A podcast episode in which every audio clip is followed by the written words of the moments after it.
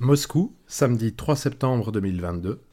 Un orchestre militaire joue l'hymne national russe alors qu'un cercueil entre dans le cimetière de Novodievitchi.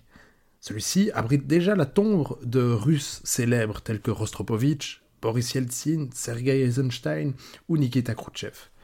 Mais celui qu'on enterre le week-end dernier a peut-être une envergure plus grande encore. Il vient rejoindre la tombe de son épouse Raïssa, décédée en 1999.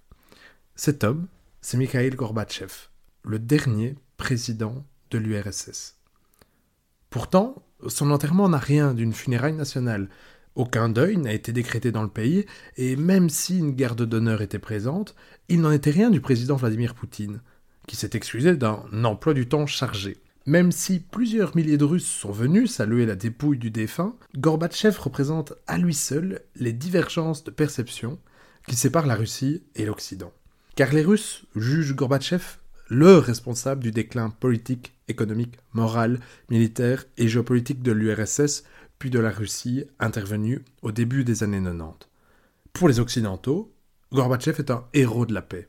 Dans ce nouvel épisode de 20 minutes pour comprendre, je vais avoir le plaisir de vous raconter l'histoire, le bilan et l'impact sur l'histoire et le monde qu'a eu Mikhail Gorbatchev, qui est donc décédé le 30 août 2022. Je suis Vincent Gabriel et bienvenue dans 20 minutes pour comprendre, le podcast qui vous aide à comprendre l'actualité internationale.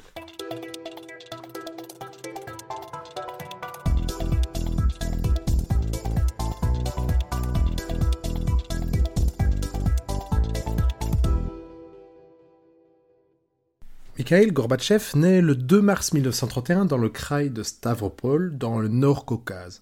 C'est une région qui est dans l'ouest de la République socialiste de Russie, donc à l'ouest de l'actuelle Russie. Dès le début, il présente une caractéristique physique qui va contribuer à le rendre reconnaissable de tous partout dans le monde. Un angiome, c'est-à-dire ce que nous pourrions appeler familièrement une tache de vin, orne le haut de son front, qui sera rapidement dégarni d'ailleurs. Il naît dans un milieu que je pourrais qualifier de typiquement soviétique. Du côté paternel, les ancêtres sont d'origine russe. Alors ça peut vous paraître étrange, mais je vous rappelle que l'URSS, il n'y a pas que des Russes, c'est vraiment un mélange, une salade de fruits de différentes ethnies. On trouve des Géorgiens, des Ukrainiens, et donc aussi des Russes. De son côté, la mère est plutôt ukrainienne. Autre élément qui fait de la famille de Gorbatchev un portrait de la Russie soviétique des années 30, le papa est agriculteur, alors que la maman est une fervente chrétienne orthodoxe. Je rappelle que l'Union soviétique est censée être opposée à la religion, mais on trouve toujours des personnes pieuses, comme l'est donc la maman de Gorbatchev.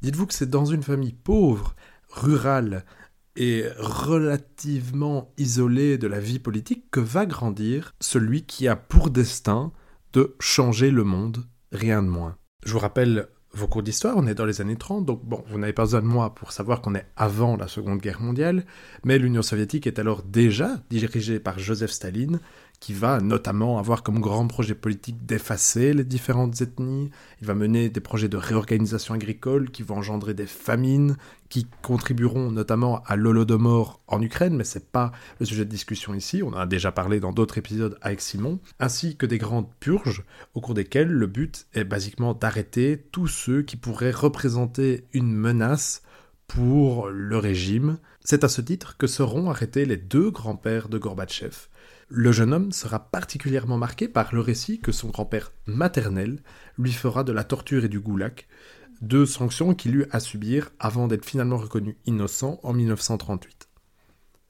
En 1941, la date est connue, le 22 juin de cette année, l'Allemagne nazie va envahir l'URSS. Le jeune Gorbatchev a alors 10 ans et voit son père partir vers le front. Celui-ci participera notamment à la célèbre bataille de Kursk, le plus grand affrontement de chars de l'histoire, auquel il survécut, mais il reviendra de son service sur le front blessé. En ce qui concerne le front d'intérieur, la famille de Gorbatchev et Gorbatchev lui-même eurent à subir l'occupation de leur village par les troupes allemandes qui resteront plus de quatre mois.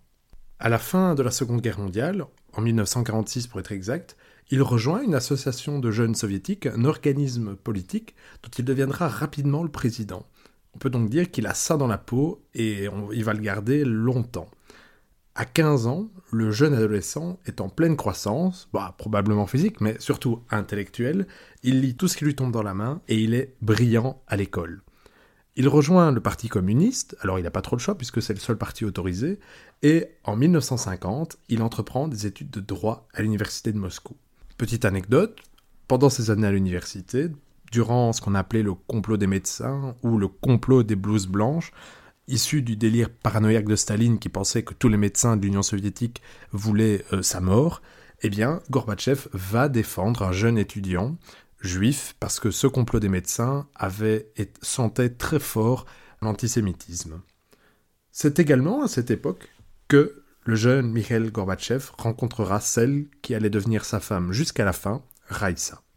Une fois diplômé, il va effectuer plusieurs missions pour le parti, il va notamment soutenir la politique réformiste de déstalinisation qui a été menée par Khrouchtchev. En gros, c'est une politique pour laquelle Khrouchtchev estime qu'il y a eu des excès commis par Staline, notamment les grandes purges, et qu'il faut donc les dénoncer sans détourner. Politiquement, son ascension est fulgurante.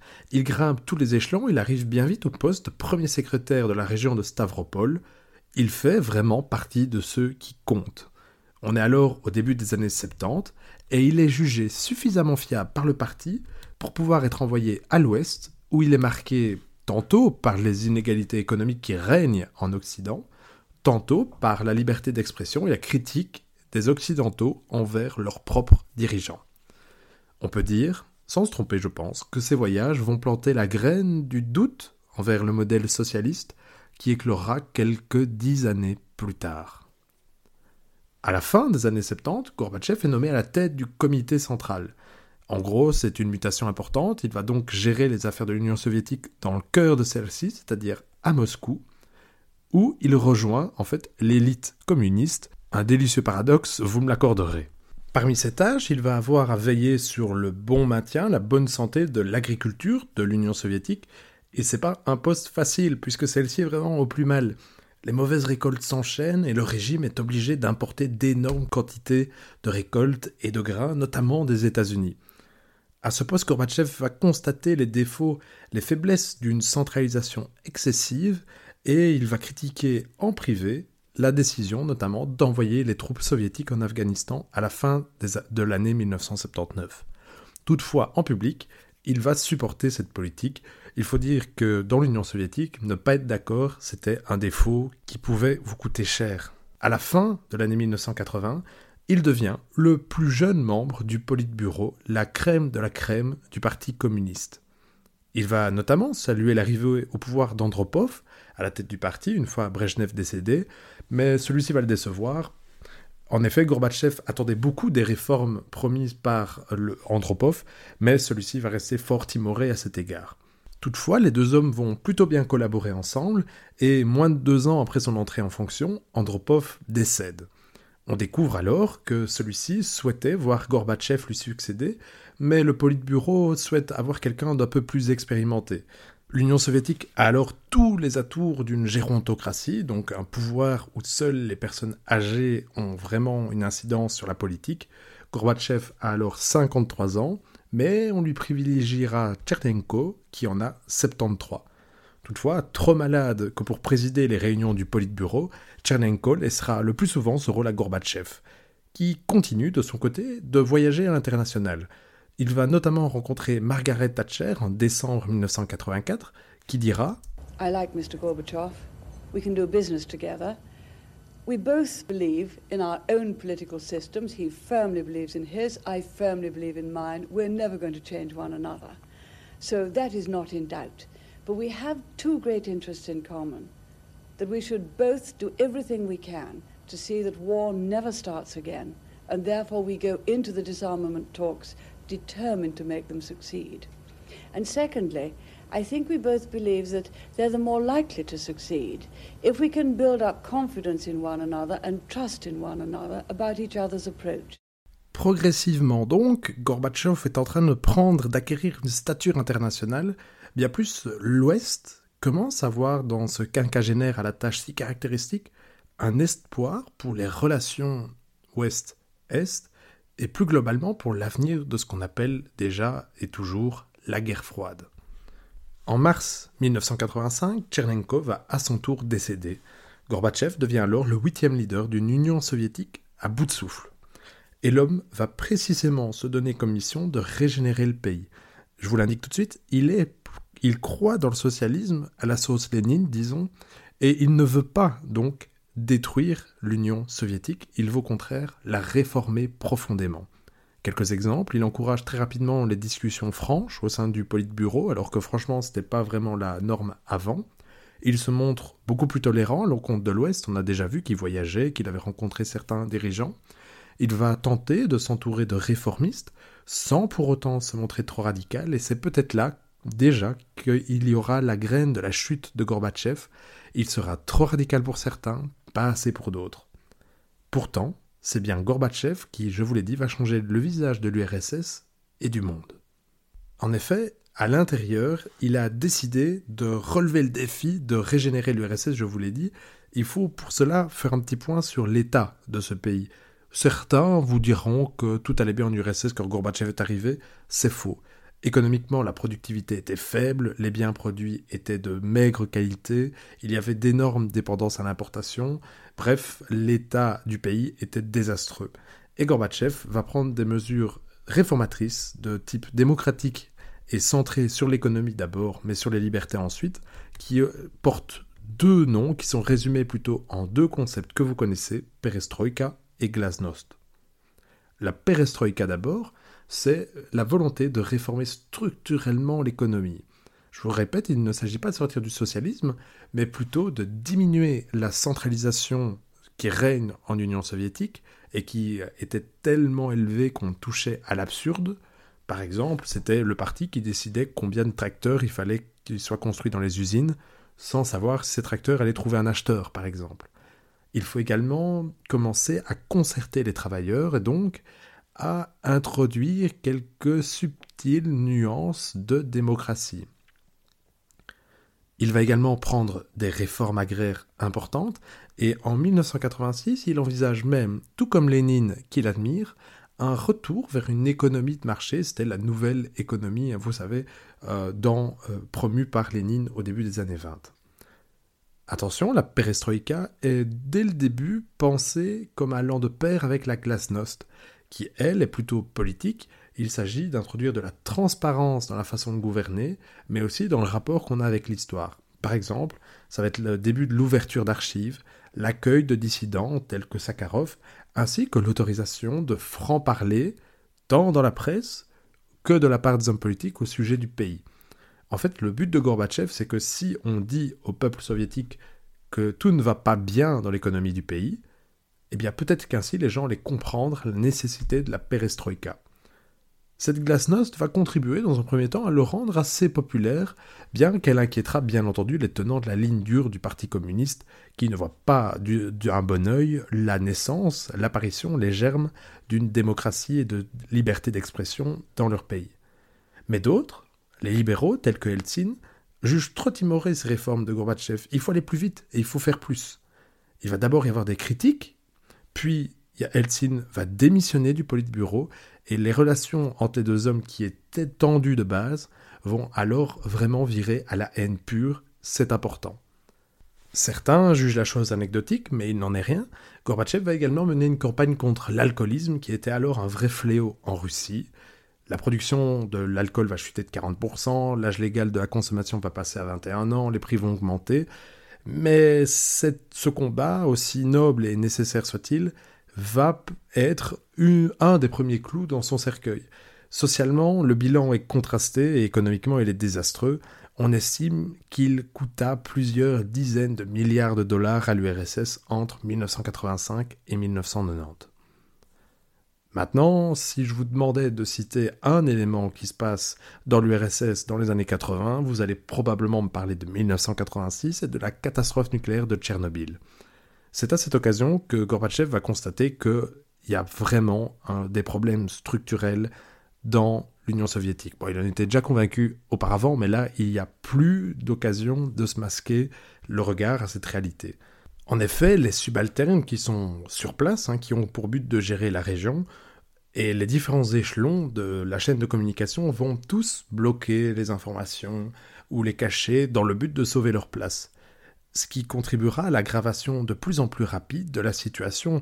À cet égard, je vous invite vraiment à regarder la série de Tchernobyl, si ce n'est déjà fait, parce qu'elle montre vraiment à quel point cette chaîne de commandement n'allait plus et ne fonctionnait plus. Il expliquera plus tard lui-même, Gorbatchev, que l'incident lui a permis de constater à quel point l'incompétence et la culture de la dissimulation gangrénaient alors le pays. Il se montre de plus en plus fort et de plus en plus souvent critique, publiquement, à l'égard du système on l'a dit, il va chercher à mener des réformes qu'il va approfondir au cours des différentes années. Il va notamment ensuite contribuer à la fin des années 80 à s'attaquer à la corruption, tenter de libéraliser progressivement certaines entreprises dans l'URSS. De son côté, la glasnost continue de progresser et on a même, à la fin des années 80, une situation où, dans la presse, une certaine liberté d'expression s'est installée. On peut désormais capter la BBC ou Voice of America, en 1989, un autre exemple d'ouverture, la responsabilité des soviétiques est publiquement assumée, et plutôt qu'assumée, euh, reconnue, dans le massacre de Katyn notamment. Structurellement, Gorbatchev va également essayer d'introduire des certaines nuances de démocratie, je vous l'ai dit, dans le fonctionnement de l'URSS, notamment en revigorant un Conseil des soviets, dont le but serait d'en faire un organe législatif désigné par un vote libre. C'est à cette occasion que certains libéraux plutôt radicaux tels que Yeltsin reviendront dans le jeu politique. Enfin, Gorbatchev va également tourner le dos à la doctrine Brezhnev, qui disait qu'en gros les autres républiques socialistes soviétiques pouvaient faire un peu ce qu'elles voulaient, mais si ça fâchait l'URSS et donc le cœur de l'URSS qui est un petit peu la Russie quand même, eh bien celle-ci allait envoyer des soldats et mater les révoltes comme ça s'était notamment vu à Prague. De son côté, Gorbatchev va préférer retirer les soldats postés dans les différentes républiques, dans le but de donner à celles-ci un peu d'air. En gros, désormais, ce n'est donc plus la doctrine Brejnev qui fonctionne en URSS, mais ce que Gorbatchev appelle lui-même la doctrine Sinatra. Désormais, dans le carcan de l'Union soviétique, les différentes républiques socialistes soviétiques peuvent prendre leur destin à pleine main. Nous verrons la semaine prochaine, dans le second volet de ce portrait de Gorbatchev, qu'il s'agit là à nouveau d'un clou dans le cercueil de l'URSS et partant de l'avenir politique de Mikhail Gorbatchev. And now the end is near, and so I face c'était donc Vincent Gabriel pour 20 minutes pour comprendre. Merci à toutes et tous pour votre écoute et rendez-vous donc la semaine prochaine dans le second volet de ce portrait de Gorbatchev au cours duquel nous discuterons de sa politique étrangère et des circonstances de sa chute et de sa disparition politique. On étudiera également, rapidement, les liens qui existent entre Gorbatchev et Vladimir Poutine. Bonne fin de journée and much more than this. I did it